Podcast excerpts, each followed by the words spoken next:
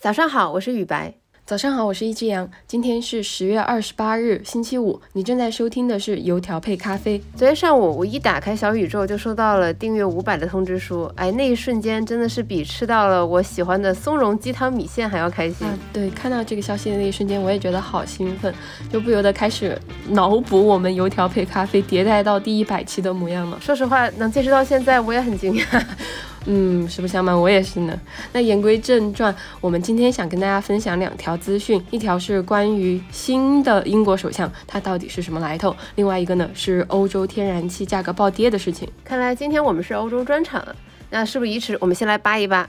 啊不，我们先聊一聊英国的这位新首相。众所周知，二零二二年对于英国来说是不平凡的一年。今年以来，首相已经换了三轮了。在盛夏时节，就是那个头型像漫画人物一样的鲍里斯，因为种种丑闻就下台了嘛。进入秋天的时候，特拉斯上台了，但是仅仅在任四十四天，就因为经济政策导致的这种一系列的灾难而宣布辞职。到了深秋，年仅四十三岁的苏纳克上台，成为了英国政坛上。最年轻的一号人物，也是英国历史上第一位印度裔的首相。在现实的对比下，我觉得纸牌屋都显得逊色了太多。对，那说回这个新的首相，他是什么来头呢？其实，呃，我们还是通过三个关键词去认识他嘛。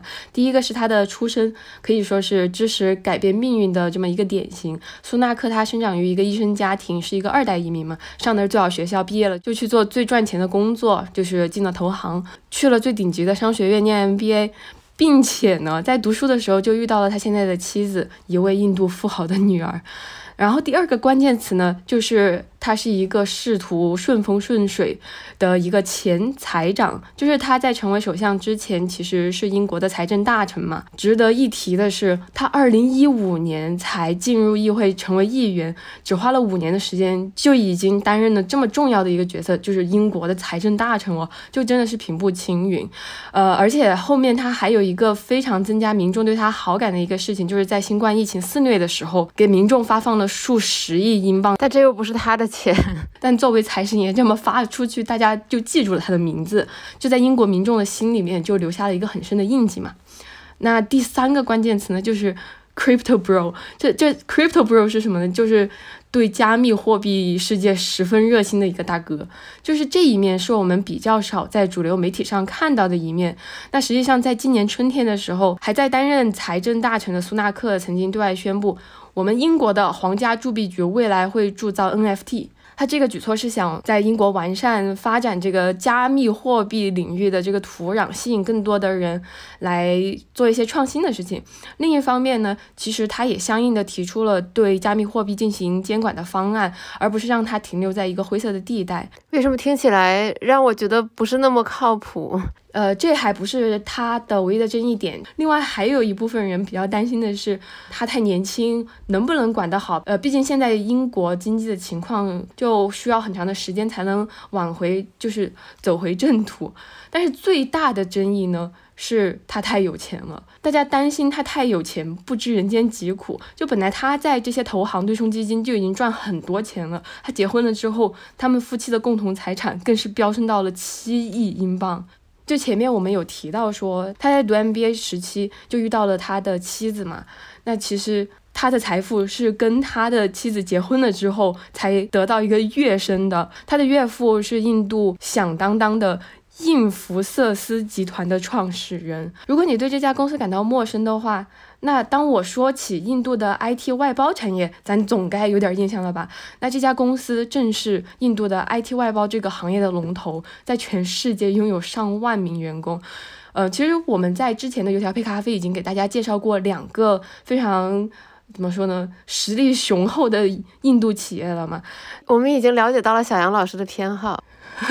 对南亚大陆正在发生的一些，嗯，也是我非常想通过呃油条配咖啡这个平台传递给大家的。你的故乡不是台湾吗？怎么变成了南亚大陆？哦，我是世界公民吗？关于这家公司的话，我们未来可以继续的分享。那关于这个人，他之后会有怎样的经济上的举措，也会是我们之后持续关注的一个话题。好的，那第二条新闻呢，我们就来聊聊天然气负价格这个事儿。其实我这十几天一直有关注天然气相关的新闻，对它的关注。来源于我闹的一个笑话，大概就前几天吧，我看 LNG 这三个字母上了微博热搜。作为一个隐藏的英雄联盟赛事爱好者，我就在那嘀咕说：“这个李宁又闹什么幺蛾子了？难道他们转会期是要有大动作？”结果点过去一看，发现是液化天然气，而且是一个非常值得我们中国人骄傲的一些新闻，比如中国 LNG 船订单全球第一。那这个负价格究竟是什么事儿发生了呢？在欧洲当地，部分的天然气现货价格一度跌到了负值，到了每兆瓦时负十五点七八欧元，是有史以来最低点。与此同时呢，在北美大陆，美国德克萨斯州西部的瓦哈枢纽，它的天然气也出现了一个价格负值。也就是说，这个负价格这个事儿是欧美同此凉热，不是只有欧洲一个地方出现的这个情况。这个价格降到负数意味着什么呢？意味着这些天然气生产商其实是在花钱请人把天然气从他们手中拿走。哎，我当时看到这两条新闻就很唏嘘，就感觉负油价仿佛还在昨天，一转眼两三年过去了。而我也没有什么长进，嗯，anyway 啊 啊这，对啊对，这个这个伤感归伤感啊，这个新闻之所以没有二零二零年负油价的影响力那么大，主要还是因为这个欧洲的这个负价格其实只是部分天然气现货的价格，不是全部。与此同时呢，德克萨斯这个瓦哈枢纽的这个天然气负价格也不是第一次出现，它两年前就闹过一次，而且之前也出现过好几次。就这个是大家有预期的事情，但是其实对我们来说，这件事很反直觉。你想，俄罗斯又减少了对欧洲的天然气，再加上北溪管道的事情，且欧洲的取暖季节即将来临，怎么看天然气都是必涨啊，怎么会跌呢？那首先我们来看欧洲为什么会出现负的天然气价格，第一个原因可能也出乎很多人意料，就是欧洲的需求目前是饱和的。这个价格暴跌的主要原因之一就是欧洲它现在拥有它所需要的所有的天然气。起码在目前十月底看来是这样。从今年夏天开始，随着俄罗斯减少了天然气的供应，欧洲其实在全球范围内进行了疯狂的采购。那第二个原因也随之而来，就是装不下了。天然气是需要存储的。根据目前的数据，欧盟整体天然气的储气率已经达到了百分之九十三点六。第一大经济体德国的储气率更是达到了百分之九十七点五，大概能用八十天。也就是说，欧洲没有足够多的地方再来装新的天然气了。大家可以脑补这样的一个场景：现在在海上有大量装载 LNG 的油轮在驶向欧洲，但是他们却没有办法卸货。那当然还有第三个原因，就是欧洲迎来了一个暖冬，起码暂时看起来是这样。欧洲很多地区的秋季比往常是要温暖的，这意味着居民目前不需要使用太多的天然气来供暖。那这些呢，就是欧洲这边的情况。那美国那边负天然气价格是因为什么呢？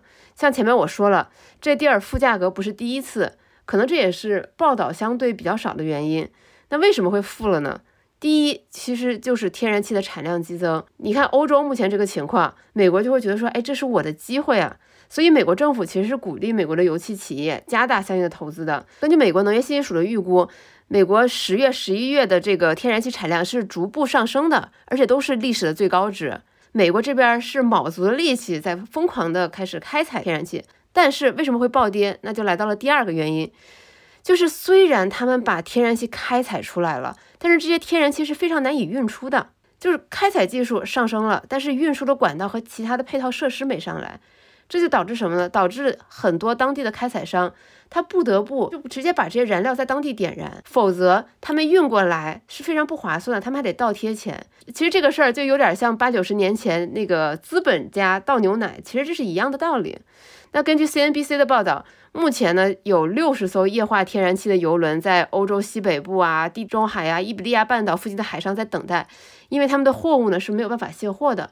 当然呢，对于有一些生产商来说，他们直接把这些 LNG 油轮当做一种就是动态的储存地，就是你不能卸货，那我就先在海上转悠呗，等天然气价格上升了，我再来卖。这么听下来，就是欧洲和美国出现负的天然气价格的原因。就是完全是两个极端，一个是需求端，就欧洲是需求端那边出现的一些意外吧，大家都没有预想到的情况。大家想的都是啊，欧洲人民现在过冬会非常需要这个，但是没想到的是，哎，我没地儿放了。但是美国这边是，呃，我我知道，就是现在很多人需要这个东西，然后我也努力的提升我自己的开采，结果没想没想到在供应链这一端就是掉了链子。对，我我记得之前我们也介绍过达里奥的原则嘛。他其实就是做商品出身，他本身也对大宗商品有着格外的好感。包括我之前认识的一些投资人，他们有些也非常喜欢大宗商品，就是因为大宗商品是实实在在的东西，它是你需要真的要卖出去的东西，它有明确的交付日期，它需要交割，它需要运输，所以这会使得大宗商品在这些程度上显得格外的迷人。回到我们聊的这条新闻，也有分析人士说，近期天然气价格的下跌可能只是一个非常转瞬即逝的现象，因为俄罗斯这几个月天然气上的这个卡脖子。这个天然气上升，它其实是一个不可避免的趋势，只不过这种价格异常的大幅波动，未来可能还会出现。而且，即便是最近下跌了，欧洲的天然气价格仍然是历史高位，很有可能等欧洲今年第一波寒流到来，而且就是过过往的这些库存清空的时候，对欧洲来说，真正的考验才会到来。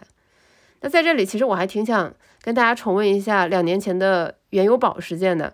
两年前，因为新冠疫情导致的这种需求冲击，当时让原油期货暴涨，然后很多普通投资者其实都买了相应的一些理财产品。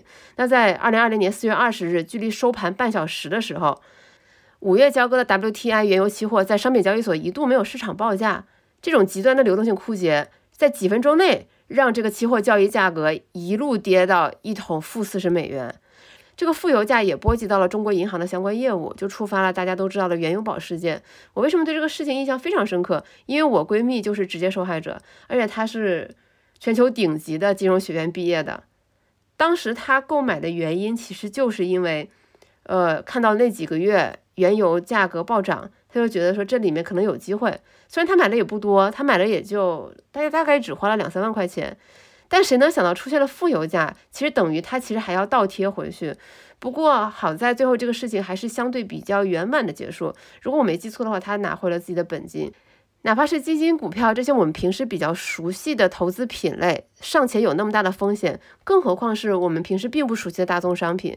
我们不应该看到说欧洲能源紧缺就觉得说，哎，天然气价格要暴涨，我得买一些相关的产品。不应该看到说这个原油价格上升，我也应该买一些相应的产品。在你不了解的时候，你的投资就是一个极度冒险的行为。好的，上价值到此结束，我们来看今天的一句话新闻。在二零二二年的世界技能大赛上，浙江建筑技师学院的马宏达同学凭借高超的刮腻子技能拿到了这个赛道的冠军，让我们为他鼓掌，鼓掌，了不起！好的，我们今天的油条配咖啡就到这里结束啦，感谢你订阅了我们的播客，我们下期节目再见，再见，祝你周末愉快。